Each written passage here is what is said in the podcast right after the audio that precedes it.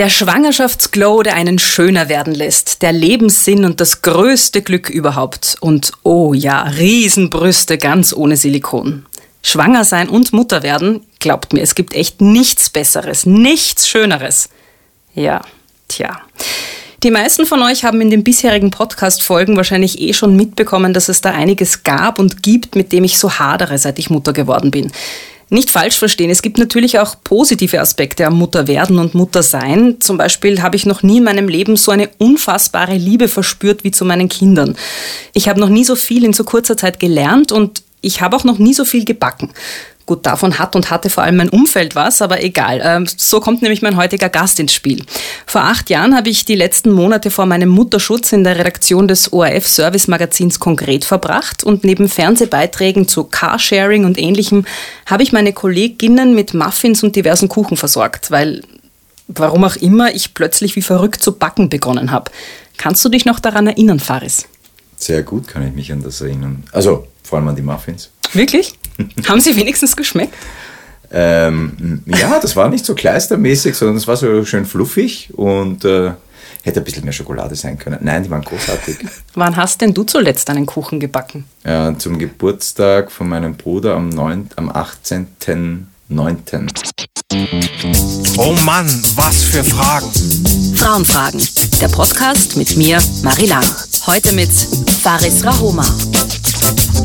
Hallo, herzlich willkommen zu einer neuen Ausgabe von Frauenfragen. Hallo Faris, schön, dass du da bist. Ich freue mich sehr. Danke, Mari. Mehlspeisen kann ich dir heute leider nicht anbieten. Ähm, das mit dem Backen, das hat bei mir ja leider wieder aufgehört, aber ich habe was zu trinken für dich. Ähm, ganz klassisch weibliche Getränke, damit wir gut in Stimmung kommen für die heutige Podcast-Folge. Ich habe einen Prosecco, einen Frausein-Tee und ein genderneutrales Wasser. Was möchtest du?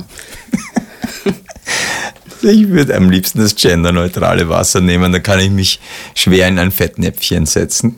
Ähm, ich finde den Namen komisch. Happiness ist Frau sein. Ich, ich tue mir ein bisschen schwer da. Ja, ich finde es ja auch komisch, also darum habe ich es ja ausgewählt. Ich spiele ja hier, du hast den Podcast noch nie gehört, gell? Ich habe ihn absichtlich nicht gehört.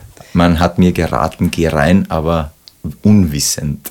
Ich spiele absichtlich mit so Klisch Klischees natürlich und äh, Prosecco wird ja nachgesagt, dass das mhm. ein klassisches Frauengetränk ist und eben dieser Tee ist mir ins Auge gestochen beim Einkaufen und ich finde auch Happiness ist Frau sein. Also erstens, was ist Frau sein? Genau. Das ist und meine Frage. Zweitens, wie kann ich mir das mit dem Tee ja. inhalieren? Und zum Prosecco möchte ich was sagen. Ist etwas, was ich sehr, also nicht oft, aber gerne trinke, weil so ein bisschen so ein Party Getränk ist. Also man, man kann da lang tanzen. Ich finde auch, dass Männer mehr Prosecco trinken sollten. Die haben aber ein bisschen Angst, weil es gibt auch dieses Klischee, wenn man Prosecco trinkt, dass einem die Milch in die Brust schießt. Echt? Ja. Ist das nicht beim Bier so? Na, na das ist zum Haarwaschen, glaube ich. Nein, ich bilde mir ein, dass damals, als ich Milcheinschuss hatte, habe ich gelesen, dass man Bier trinken, Malzbier soll man Wirklich? Trinken. Ja, und du hast gelesen Prosecco? Äh, ja. Wir sind jetzt eh schon mitten im Reden aber falls sich jemand fragt, Faris wer, Faris Endres Rahoma, wer ist denn das überhaupt? Ich stelle dich kurz mal vor. Du bist 46 Jahre alt und schaust nicht nur wahnsinnig gut aus, du bist auch wahnsinnig nett, immer gut drauf, meistens mit einem Lächeln im Gesicht, also so der sympathische Nachbartyp irgendwie.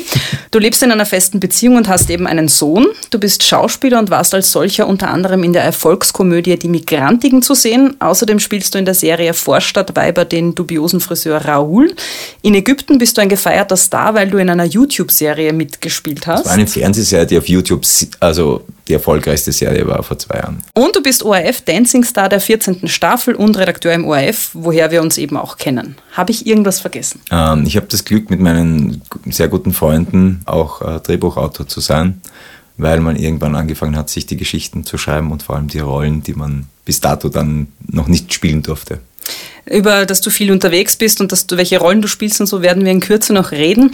Du hast ja gesagt, du kennst den Frauenfragen-Podcast nicht. Äh, jetzt erkläre ich dir kurz. Es gibt ja schon zwei Staffeln, es gibt Spielregeln. Ich habe das Ganze als eine Art Experiment angelegt und ähm, Du bekommst Joker zur Hilfe. Also ich stelle dir Fragen, die vielleicht ein bisschen ungewöhnlich sind äh, für einen Mann.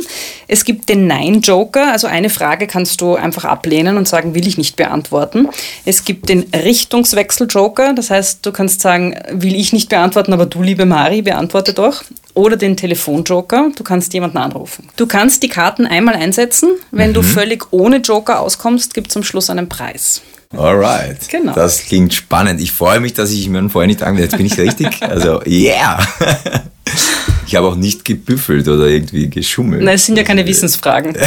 Das sind Frauenfragen. Schauen wir mal, wie es Männern damit geht. Oh Gott. Ich stelle dir jetzt gleich ein paar Fragen, die bekannten Frauen genauso gestellt werden, beziehungsweise gestellt worden sind und bitte dich jetzt anfangs um kurze Antworten. Mhm. Und am besten geht das, wenn wir hier den roten Teppich ausrollen. Das kennst du als Filmstar ja eh. Ähm, bist du da eigentlich gern am roten Teppich unterwegs? Ich mag es, mich aufzubrezeln, aber äh, der rote Teppich, ja, das erledigt man gern. Dann ist man auch noch nicht so wirklich ein Star. Ich bin ja kein, also in Ägypten, ja, das stimmt, ja. Da wirst du auf der Straße sogar erkannt. Ja, ja, und äh, es geht auch schlimmer noch. Oh, wirklich? Ja. Was machen die Leute da?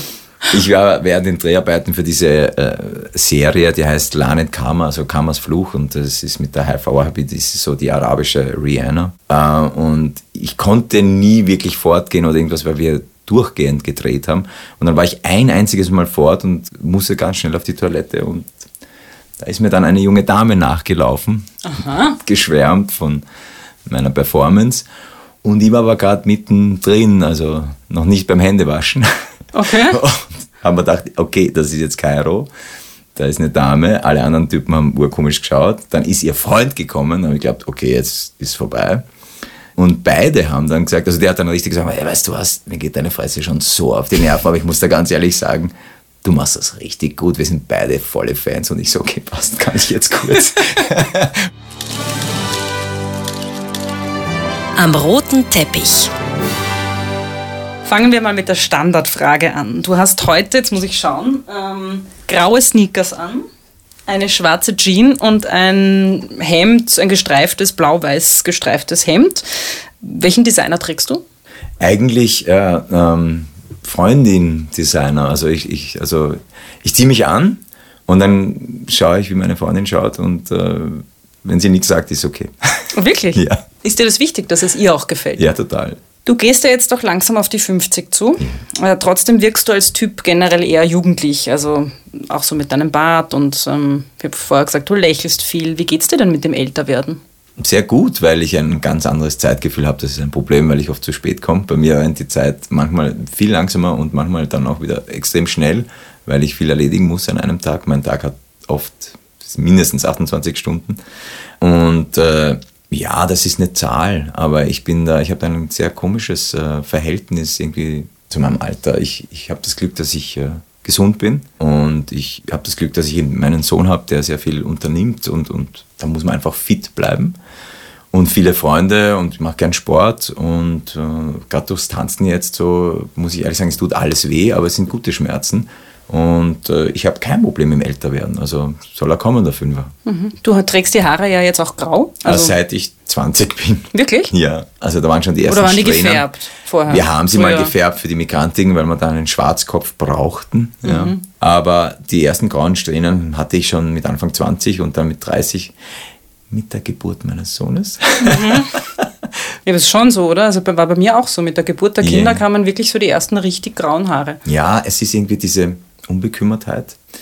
Früher war mir alles wurscht. Ich habe das immer beim Snowboarden, habe ich das gemerkt. Wenn ich Snowboarden war und, und noch kein Kind hatte, ich habe mich überall unterkaut. Und jetzt denkst du halt ein bisschen mehr nach. Ist da nach der Klippe, ist da gut zum Landen? Ich- Macht man jetzt den Sprung oder nicht? Oder ist man da nicht ein bisschen zu schnell? Man denkt natürlich viel mehr nach. Ja. Du trägst derzeit einen Oberlippen- und Kinnbart. Ich glaube, da gibt es sogar irgendeine Bezeichnung dafür. Kennst du die? Das darf ich hier nicht sagen. Wieso? Also ich, ich, ich weiß nicht, das ist die Forschung oder das ist eine Muschi. Ach so? Ja, Nein, ich habe jetzt gemeint, eine professionelle Bezeichnung. Ein. Wort dafür. Nein? Okay, also wenn man zum Friseur geht zum Beispiel, kann man nicht sagen, schneid mir einen. Oder sagst du, schneid mir eine Muschi? Nein, also nicht sagen. Das muss ich rausschneiden. Na, äh, ich weiß nicht, wie das heißt. Ähm, keine Ahnung. Ich habe es jetzt angelegt, weil es den ersten Tanz, das war ein Paso Doble. Jetzt weiß ich endlich, wie man den Tanz ausspricht. Fühlst du dich damit männlicher? Naja, aber ich habe ja Mascara dann auch, also diese den Lidstrich, sagt man. Ja. Ich spiele gern damit. Also ja, ich habe den Bart lassen um diese Männlichkeit und gleichzeitig aber auch wieder, um das irgendwie zu brechen. Also ich breche gerne Klischees. Ja. Was darf denn, wenn du außer Haus gehst, in deiner Handtasche nie fehlen? Gibt es irgendwelche Beauty-Accessoires, ähm, auf die du für unterwegs schwörst? Was ist, wenn ich keine Handtasche habe? Ich habe einen Rucksack. Okay, gut. In meinem Rucksack sind jetzt, und ich komme ja direkt vom Training, also ein Parfum. Und da höre ich oft von meinem Sohn und von meiner Freundin, bitte nicht zu viel einsprühen. Ja. Aber ich bin halt, ich habe halt dieses, ähm, die arabischen Gene und, und ich schwitze nicht dauernd, aber ja, das Parfum habe ich drin. Ich habe. Das äh, ist mir nämlich aufgefallen. Du hast dich vorhin eingesprüht. Ja. Ich habe eine wahnsinnig empfindliche Nase. Jetzt geht's eh schon. Aber vorhin war es so, oh. Gott, hoffentlich kriege ich Kopfschmerzen. Ja! Ich krieg total leicht Kopfweh vom Ja, aber Parfum. ich habe nur zweimal gesprüht. Ich habe nur einmal hier und einmal hier. Aber ich, es ist halt, ich komme wirklich von drei, drei Stunden Mhm. Training und es ging sich das Duschen immer aus. Dein Sohn ist jetzt 14,5, haben wir gesagt. Äh, gerade Burschen in der Pubertät brauchen ja schon auch ihren Vater so als Leitfigur, als Vorbild, als Role Model. Und du bist sehr beschäftigt, haben wir jetzt schon gehört. Schauspielerei, ähm, hast auch Dokus für den ORF gemacht, jetzt Dancing Stars mit hartem Training. Wer kümmert sich denn um deinen Sohn, wenn du nicht da Ja, bist? ich habe das große Glück, dass das meine Lebensgefährtin macht und die macht das großartig. Und dann habe ich das Glück, dass er, also seine Oma und sein Opa, die wohnen gleich bei uns in der Gasse und jetzt gerade haben wir noch dazu Baustelle. Also die, die alte Wohnung die hat einen Wasserschaden, die neue wird erst renoviert und jetzt haben wir das Glück, dass wir da irgendwie äh, in der Nähe von den Großeltern, also meinen quasi Schwiegereltern ins B äh, leben.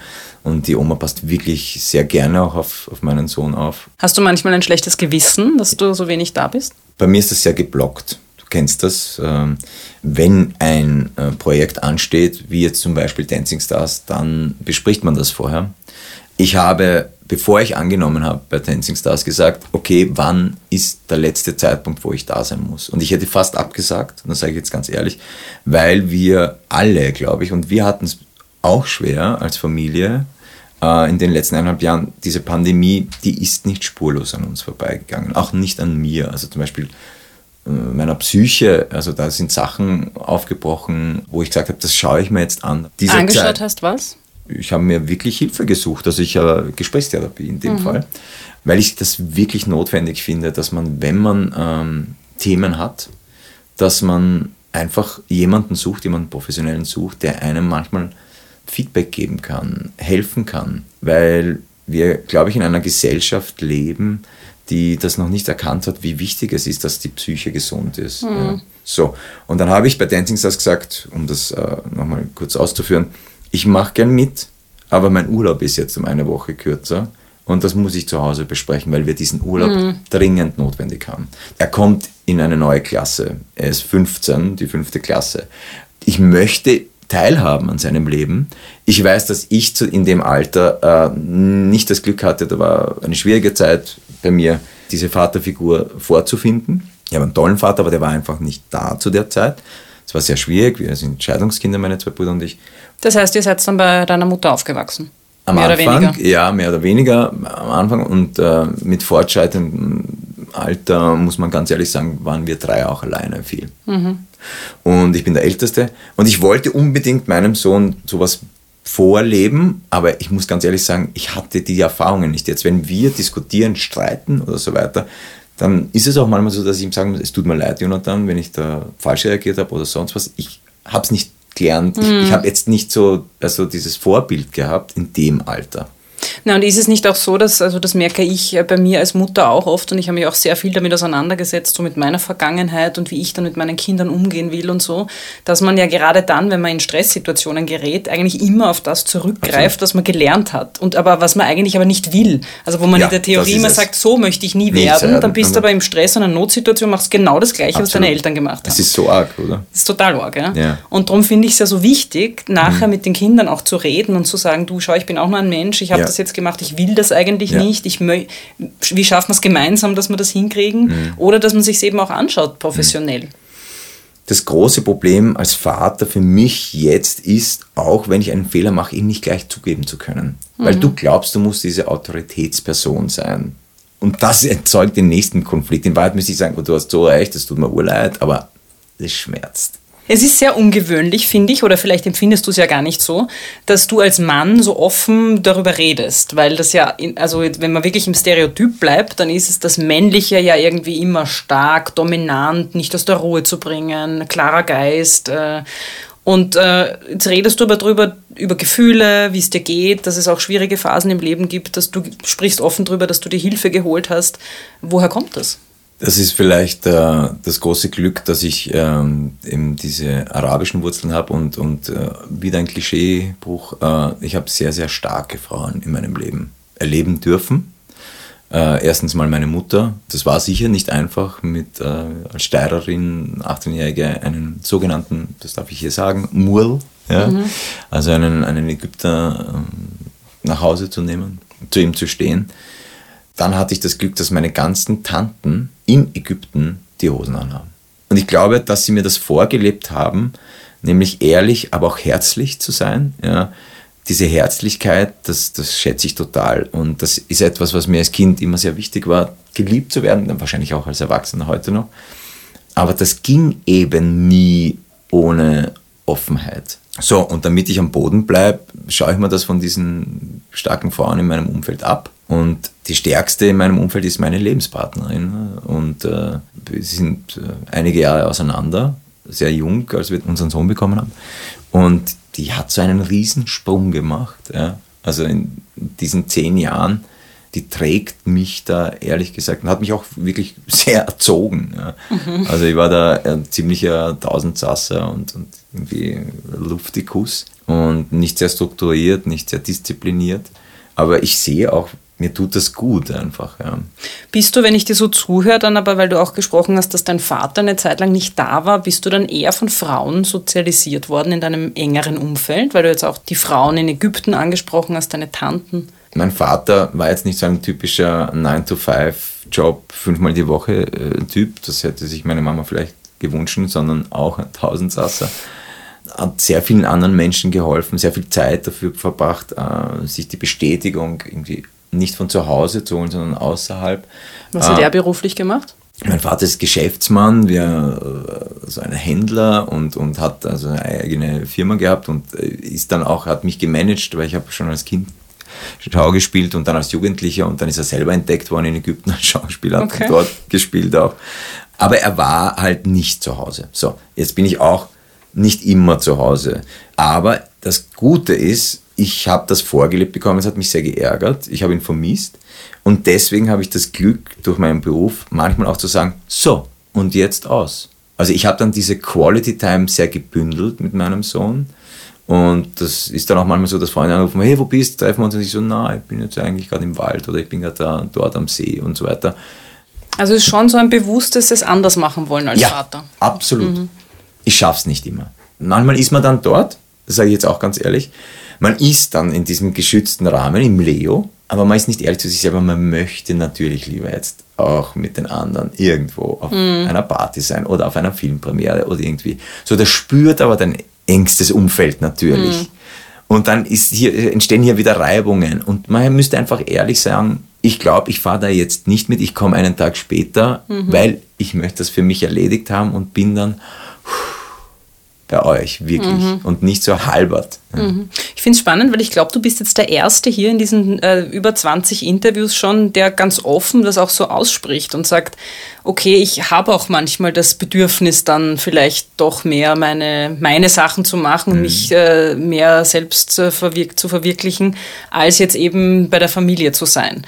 Und ähm, das ist aber oft so bei Männern, wenn die das sagen, ist das ja, passt eh. Mhm. Und bei Frauen erlebe ich es aber oft so, weil ich habe das genauso. Ja. Also ich bin wahnsinnig gern Mutter, darum setze ich mich aber auch so drauf auf dieses Thema, weil ich so das Gefühl habe, als Frau darf ich das aber nicht sagen, dass ich auch nicht immer gern bei meinen Kindern bin, sondern Nein, da wird so von der Gesellschaft vorausgesetzt oder erwartet, du hast ja dieses natürliche Bedürfnis und das erfüllt dich ja so als Frau. Und wie jetzt? Du möchtest jetzt zehn Tage irgendwo hinfliegen und lässt deine Kinder allein beim Vater? Mhm. Ich meine, denke, ja, Männer ja. machen es genauso. Ja, nein, total wichtig. Und ich finde das großartig von dir. Also, sie braucht ja jetzt doch nicht die, sagen wir sagen, die Eierstöcke schaukeln oder so. äh, schön, nein. schön Ausdruck. Na, ähm, aber das ist extrem wichtig. Also in was für einer Gesellschaft wollen wir äh, unsere Kinder großziehen? Äh, wir haben Söhne und Töchter. Mhm. Und äh, wir werden jetzt nicht anfangen, bei unseren Kindern plötzlich zu sagen, er darf das und sie darf das nicht. Also absolut finde ich das großartig, wenn du das so lebst. Ich habe viele starke Frauen in meinem Freundeskreis, die das genauso machen. Und Gott sei Dank Männer oder im besten Fall Männer an ihrer Seite haben, Partner an ihrer Seite haben, die sie dabei sehr großartig unterstützen. Ich wünschte mir, dass die Gesellschaft, also die Wirtschaft auch und die Politik das endlich äh, anerkennt. Ich möchte jetzt ein konkretes Beispiel mhm. nennen. Eine Schauspielerin, die Mutter ist, ja, die äh, nicht zu einem Casting oder nicht zu Proben gehen kann, weil einfach äh, jetzt leider die Kultur nicht so viel Budget hat, dass sie den Babysitter auch noch übernehmen könnte. Oder eben eine Kamerafrau oder äh, eine Tontechnikerin oder wie auch immer. Das kann nicht mehr möglich sein. Ja. Und ich weiß zum Beispiel von meiner Mutter, die hat um ihre Pensionsbonus kämpfen müssen, weil sie drei Jahre lang zu Hause war, Kinder gibt geboren und erzogen, also äh, auferzogen hat. Mhm. Äh, und da muss nachher streiten gehen, dass diese drei Jahre äh, irgendwie angerechnet werden das kann sie wohl nicht sein, mhm. ja, weil ich habe hier auch Steuerzahler irgendwo mhm. heranerzogen, wenn man es jetzt so brutal sagen möchte.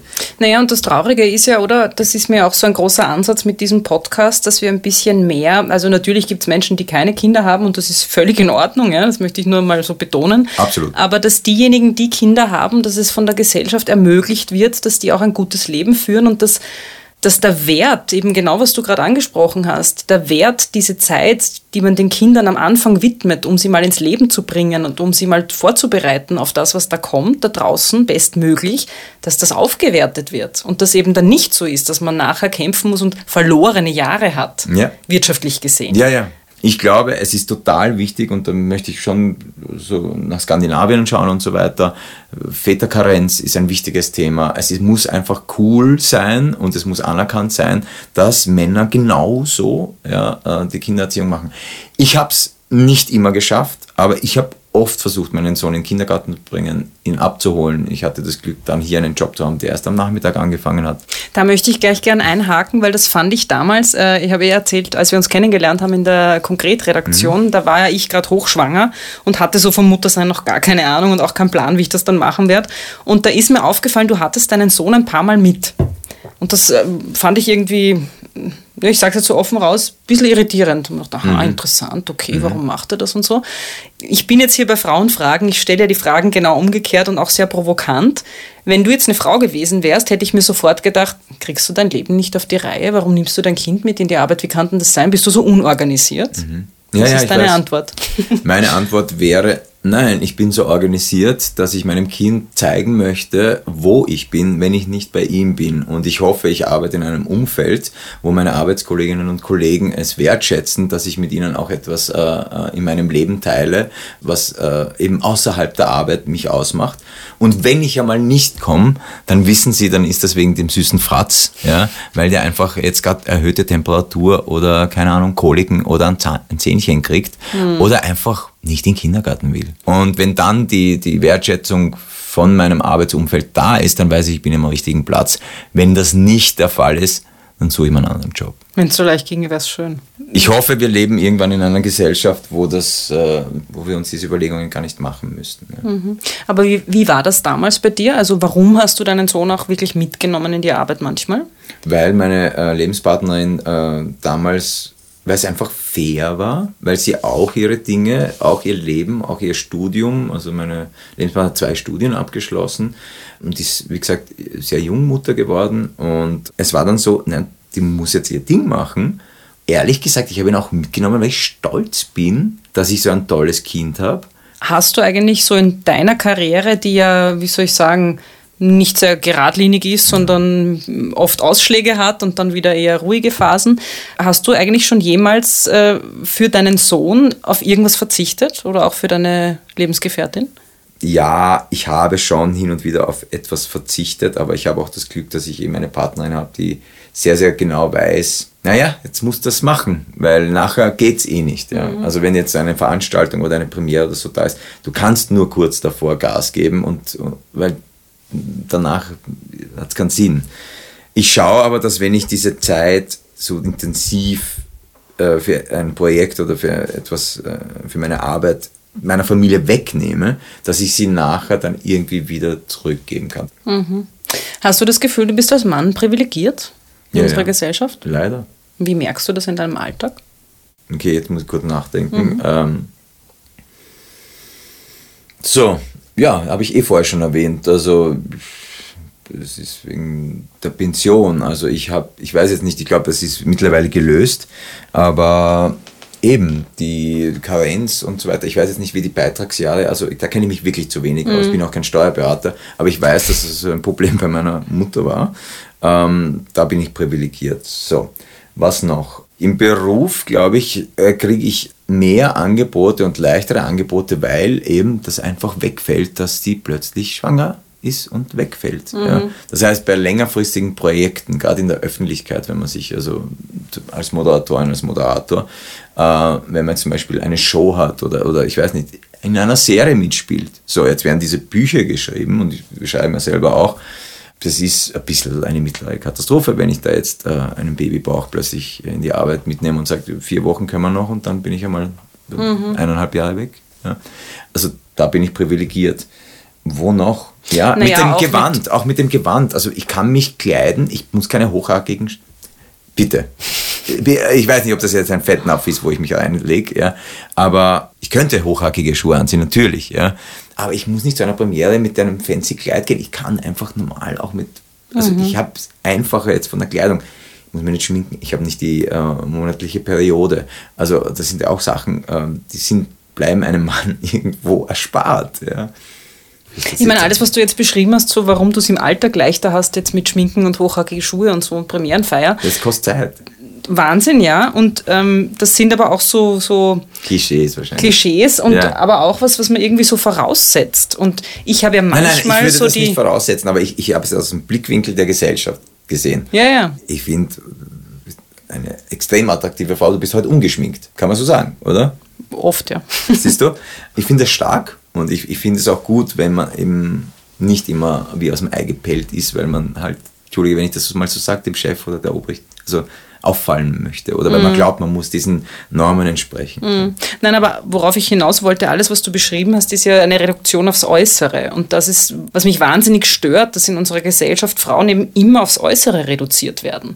Also, dass ja vorausgesetzt wird, dass sie eben gut ausschauen. Und dieses Ja. gut Ausschauen kostet viel Geld und es Ja. kostet viel Zeit. Ja. Und mir ist es manchmal wirklich oft zu blöd. Also, alleine sowas wie Fingernägel lackieren, ja, schaut eh schön aus. Ja. Aber ich machst du alles, was schön ausschaut? Ja. Ich meine, da wird man gar nicht mehr fertig. Also Ja. wenn man einmal anfängt, irgendwo hinzuschauen, da könnte ich tausend Sachen finden. Ich könnte meine Augenbrauen buschiger machen, ich könnte mir alle zwei Monate die Haare färben, ich könnte mir vielleicht irgendwas, irgendwelche Massagen machen, damit ich nicht so viel Zellulitis Ja. kriege. Ich meine, das hört ja nie auf. Da bist du ja den ganzen Tag So. beschäftigt mit Schönheitsarbeit. Cool. Mhm. Und Männer machen das aber nicht. Und in der Zeit, wo ich das mache, können die sich weiterbilden und sitzen dann an einem Tisch mit mir und können irgendwelche tollen Argumente liefern. Genau. Genau, Und die genau. Frau schaut schön aus. Ja, ja, So, genau. Bravo. Also die haben sich dann weitergebildet und so weiter. Es tut mir auch leid, ich habe eh gesagt. Es ist, für mich sind es nicht nur Äußerlichkeiten, sondern es ist ja auch so, wir sind in einer Gesellschaft, die eben durch soziale Netzwerke und so weiter, selbst wenn du es in der Arbeit nicht musst, du musst das in dieser Bubble, in der, der du lebst, du musst das in dem Internet, ja, musst du auch immer die beste Version von di- dir präsentieren. Ich möchte noch ganz kurz über deine Teilnahme bei der ORF Tanzshow Dancing, Ah, ja. Dancing Stars reden. Ähm, warum hast du dich eigentlich entschieden mitzumachen? Also welchen Bezug hast du auch generell so zum Tanzen? Also Ich wurde schon einmal vor zwei Jahren gefragt. Da hat mich jemand angerufen und ich dachte, äh, es ist zu früh. Und sie so, na, das ist jetzt eh schon elf am Vormittag. Sag ich, nein, nein, ich, ich bin kein Promi. Jetzt, als ich gefragt wurde, war es cool, weil ich hatte Vorstadtweiber. Ich hatte für mich irgendwie das Gefühl, ja, wenn ich da mitmache, werden nicht alle sagen, wer, wer ist das? Bitte, was ist da passiert? Ich kenne die Tänzerin, aber wer ist, wer ist er? Ja. Nein, jetzt kennen mich ein paar Leute und am Anfang war es so, ja, das macht man, um seinen Marktwert auch irgendwie und seine Bekanntheit ein bisschen zu machen. Nein, bei mir war es wirklich so, ich wollte mich auf etwas freuen, wo ich A, körperlich wieder mehr tue, B, tanzen lernen. Ich hatte keine klassische Tanzausbildung. Ich habe mit wirklich von sieben bis zehn. Aber du warst im Ballett, oder? Von sieben bis zehn. Und eigentlich dann auch ein bisschen schockiert dann, weil es war dann wirklich so ein Drill irgendwann, wo ich gesagt habe, na danke, also man musste dann in die Schule dort gehen. Ich habe gesagt, na, ich tanze gern weiter, aber ich lasse mir jetzt nicht vorstellen, in welche Schule ich gehe. Ich war schon ein ziemlicher Sturkopf damals. Aber wie Und- kommt das, da muss ich jetzt einhaken, wie kommt das, dass du als Bursch äh, Ballett getanzt hast? Das ist ja auch eher ungewöhnlich. Ich habe einen wundervollen Onkel, den Bruder meines Vaters, der uns sehr musikalisch und, und tänzerisch irgendwie da inspiriert hat. Und über den, weiß nicht, und meine Mutter bin ich dort hingekommen und ich, ich glaube, ich wollte auch nicht viel zu Hause sein. Also ich habe ja nicht mehr ein Ballett, fünfmal die Woche, zweimal die, zwei Stunden am Tag. Habe ja dann noch Judo gemacht und wir Tennis spielen und wir waren eigentlich nie wirklich Fahrt. Ja. Mhm. Und deswegen danke ich meinen Eltern auch, weil sie uns das ermöglicht haben. Aber es war dann ziemlich schnell klar, ich bin jetzt wirklich kein Tänzer. Als du erzählt hast, dass du gefragt worden bist für Dancing Stars ja, vor zwei Jahren schon, äh, ich bin ja auch schon mal gefragt worden. Ja. Und das ist auch schon ein Zeitl her. Und bei mir war es genau der gleiche Grund, auch äh, wo ich mir gedacht habe, wie jetzt, niemand kennt mich. Ich hatte mhm. gerade mal drei Fernsehsendungen moderiert mhm. und war auch so, was mache ich bei Dancing Stars mhm. und Dancing auch. Also mhm. Und jetzt werden das einige vielleicht arg finden. Das war nicht der einzige Grund, warum ich mir gedacht habe, das ist nichts für mich, sondern ich finde, dass der klassische Paartanz halt auch immer noch äh, sehr stark so althergebrachte Geschlechterstereotype repräsentiert. Ja, also okay. der Mann führt, yeah. die Frau folgt. Yeah. Es gibt da noch immer sehr wenig Spielraum und dann habe ich mir halt auch die Kostüme angeschaut und ich finde auch da wird wahnsinnig mit so Rollenklischees gearbeitet. Ja. Nackte Haut bei den Frauen, viel Glitzer, hochhackige Schuhe, auch so die ja. Haltungen beim Tanzen sind ja sehr teilweise unterwürfig. Mhm. Das war für mich schwierig und ist sich irgendwie nicht ausgegangen. Ja, kann ich gut Wie ist das für dich als Mann? Bei mir führt die Kathi, weil sie ein Profi ist. Ich würde gerne führen können, kann ich noch nicht. Ich gebe dir absolut recht Natürlich ist der Tanzsport, hm, schwierige Sache. Sehr klischeebehaftet, also das ist, die, das ist natürlich ein Problem. Die Kostüme, hm. ja, viel Haut, tiefer Ausschnitt, hochhackige Schuhe. Jetzt ist aber eine, eine Kultur äh, da, die ja nicht erst seit gestern oder seit, sagen wir jetzt, den 60ern oder 70ern da ist. Also mit der, aber ja, Sex sells. Gott sei Dank ist es auch etwas, äh, es ist eine Show, das heißt, es geht auch nicht nur um die hochhackigen Schuhe und den, den Schlitz im Kleid sondern, mhm. oder den Ausschnitt, äh, sondern es geht ja wirklich darum, auch zu unterhalten. Und ich glaube, das ist sehr notwendig und deswegen habe ich auch Dancing Stars gemacht. Es ist eine Unterhaltungsshow. Ich glaube, wir haben das alle notwendig nach diesem Jahr, äh, nach diesen eineinhalb Jahren. Es ist gut, dass dieser ORF sowas noch hat. Es macht ja wirklich auch Spaß und das war eben auch ein Grund, warum ich gesagt habe, jetzt gehe ich da rein. Ich meine, mir geht es ja gar nicht darum, äh, jetzt irgendwas zu kritisieren. Ja, oh ja das, das, wir können ja, das, das sollten wir es auch. Es sind ja Sendungen wie Dancing Stars und auch in Amerika Dancing with the Stars heißt es mm, dort, glaube ich, ja, wahnsinnig populär. Ich weiß mm, nicht, wie viele Staffeln es schon gibt.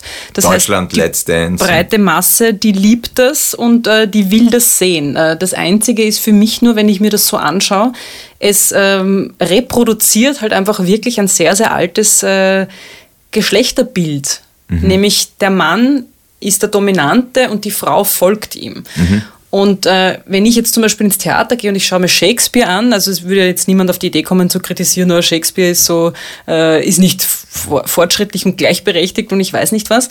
Aber da, ich finde, im Theater auf der Bühne bei Shakespeare ist irgendwie jeden klar, das ist vor langer, langer Zeit geschrieben worden. Beim Tanz ist es halt so ein, das ist auch vor langer, langer Zeit so entstanden, jetzt der klassische Paartanz. Und es wird aber heute reproduziert und aber nicht hinterfragt. Aber wir haben sie ja schon versucht auch zu brechen. Also wir hatten schon. Genau, es also gab Alfons Heider, der mit einem Mann getanzt hat. Ähm, es gab die Virginia Ernst, die mit genau. einer Frau getanzt hat. Und trotzdem sind das für mich aber dann immer noch Exoten. Also es ist so ein Zeichen, okay, wir wissen es eh ein bisschen, mhm. aber es ist, bleibt halt was Exotisches. Und Tja. das ist keine Kritik an der Sendung an sich, es ist Nein, für mich nur ein Hinterfragen von. Ja. Hm, aber vielleicht ist, das, ist so? das eine Chance unseren Töchtern, jetzt in dem Fall, müssten wir jetzt sagen, richtig? Oder auch nein, Beide. nein, nein, wie gesagt, also intersexuell, also wir können jetzt alle aufzählen, ja. Wenn ich jetzt eine Tochter hätte und äh, sie sagt, ich will aber Hosen, ich möchte gerne im Frack tanzen. Wir machen Scherze untereinander jetzt, also meine, meine Kolleginnen und Kollegen bei saß, ich würde gerne das Kleid probieren es sollte eigentlich mal so sein. Ja. Mhm. Also wenn ich das irgendwie schaffe, würde ich es auch machen. Ich habe ein bisschen recherchiert im Vorfeld zum heutigen Gespräch und dazu gibt es einen wahnsinnig tollen TED-Talk, wo äh, zwei Männer und eine Frau darüber übers Tanzen sprechen. Und äh, die haben auch so einen, da gibt es einen eigenen Begriff, ich bin im Tanzen wirklich keine Expertin, äh, den sie erfunden haben dafür, dass du während dem Tanzen ständig die Führung wechselst. Und sie zeigen das auch vor. Also sie reden wahnsinnig gut darüber. Ich gebe das vielleicht in die Show Notes, den Link dazu. Ich will es haben. Ähm, sie reden nicht nur gut darüber, sondern sie, sie zeigen es auch vor und du siehst dann wirklich Mann mit Mann tanzen, Mann mit Frau tanzen. Also ich habe mich dann auch wieder erkannt und das Publikum hat auch gelacht, wenn sie dann zeigen, diese Haltung im Walzer, zwei Männer und der eine macht halt die Frau mit diesem nach hinten gebeugten das schaut natürlich, auf, wenn du das das erste Mal siehst, irgendwie komisch aus. Aber mhm. alles, was neu ist, ist irritierend. Ja. Und darum finde ich es aber schon sehr wichtig, dass eben auch im ORF Alfons Heider mit dem Mann getanzt hat, Virginia ja. Ernst mit der Frau getanzt hat. Einfach um zu zeigen, okay, das gibt's auch. Und von dem, das gibt's auch, wäre es halt gut, wenn es mehr gäbe. Damit es irgendwann normal wird. Damit jeder halt einfach in seiner Rolle sein kann. Und du wechseln kannst, weil ich finde ich find ja diese starren Rollenbilder so schwierig. Ja, eh, aber in einer Gesellschaft ist es vielleicht einfacher, Strukturen zu haben, wenn man sie dann leichter lenken kann. Oder Brot und Spiele, der Bürger ist dumm. Ich, ich, ich, ich weiß, das sind die Mandeln, das ja, sind die Weiber. Jetzt gibt es ja in unserer Gesellschaft äh, nicht nur Stereotype auf Männer und Frauen bezogen, sondern eben auch auf äh, Menschen mit äh, gewisser Herkunft. Hast du schon mal als Mann jetzt gefragt äh, mit Migrationsgeschichte, du schaust, ein bisschen dunklere Haut, mhm. du hast dunkle, generell ein eher dunkler Typ. Hast du da schon irgendwelche Vorurteile erlebt? Ich als Person selber. Als Mann jetzt, wo man Mann. sagt, nicht, man hört es ja jetzt sehr oft so nach der mhm. äh, großen Flüchtlingskrise, die wir hatten, ja. die Männer aus Syrien, ja. die Männer aus äh, dem Iran, die Männer mhm. aus ähm, Afghanistan sind so und so. Ja. Hast du da irgendwas erlebt, dass man ein bestimmtes Bild von dir hat? Ich habe es gehasst, im Fußballkäfig immer gefragt zu werden, woher ich komme. Mhm bitte, wir können keine Länder, also keine Menschen aus einem Land. Ich habe manchmal Diskussionen im engsten Familien- und Freundeskreis deswegen, ja, im allerengsten. Ja. Man kann nicht sagen, aus dem und dem Land, die sind alle so, nein, aus, stopp. Ja. Ähm, dieser Podcast ist wichtig, aber genau deswegen, weil ich eben nicht nur geschlechterspezifisch, ich kann nicht auf eine auf einen Herkunftsort, wo, wo sich vielleicht dann noch Grenzen verschieben in den nächsten mhm. paar Jahren oder gerade verschoben haben. Wir haben es jetzt im, im Balkan ja erlebt. Das kann man nicht machen. Und leider habe ich das erlebt, ja. Also es ist ein Anschlag in Ägypten, na, org. Ah, du bist aus Ägypten? Ah, ah na, ist arg bei dir. Na, also, ich schon arg. also. Sofort fühlst du dich schuldig, weil du in diesem Land, deine, deine, deine Wurzeln aus dem Land kommen und gerade in den Schlagzeilen es auch, muss man sagen, Quote bringt in unserem Job, ja, Marktanteile äh, herankarrt, äh, weil man halt über diesen Aufreger jetzt berichten muss. Aber warum machen wir es so, dass der 17-jährige Dings leider aus Afghanistan, die 14-jährige mhm. aus Bosnien, steht nie Kramat Neusiedl oder bei mir zum Beispiel Weiz. Ja. Ich merke, da ist ganz viel Energie bei dem Thema bei dir. Ja. Da muss ich dann noch einen anderen Podcast machen, wo wir vielleicht über das reden. Das Beste zum Schluss. Da möchte ich gern wissen, ob es eine Frau gibt, die man kennt, so in der Öffentlichkeit, wo du sagst, die ist richtig cool, die bewundere ich, die schätze ich für, ist ein Vorbild, was auch immer. Ja, sie spielt bei uns in, in Fuchs im Bauer, die Frau Berger, die Lehrerin. Die Maria Hofstetter ist für mich als Person, als Schauspielerin unfassbar gut. Ich durfte sie wirklich kennenlernen. Sie ist down to earth, sie ist wirklich korrekt. Und das Witzige ist, und vielleicht ist das eine interessante Geschichte zum Abschluss, diese Rolle war inspiriert durch den Wolfgang Riebninger, wirklich einem Gefängnislehrer in einer Jugendstrafanstalt. Und das, was übrig geblieben ist, war, warum machen wir nicht aus dem Lehrer eine Lehrerin? Mhm. Und wir hatten davor auch schon Hader, also einige Kapazunder in Österreich angefragt, die sich da nicht ganz drüber dort haben. Und dann hat der Amann, glaube ich, 15 Minuten die Goschen gehalten, hat sich das durchgedacht und hat gesagt, wurscht, ich rufe sie an. Und so hat man eine Geschichte von einem Herrn genommen, äh, mit einer wunderbaren Schauspielerin, einem wunderbaren Menschen erzählt und kriegt jetzt die Lorbeeren dafür. Und dafür plädiere ich, dass man manchmal einfach out of the box denkt. Mhm. Ein schönes Schlusswort. Wie geht's dir denn jetzt, lieber Faris, nach diesem Gespräch?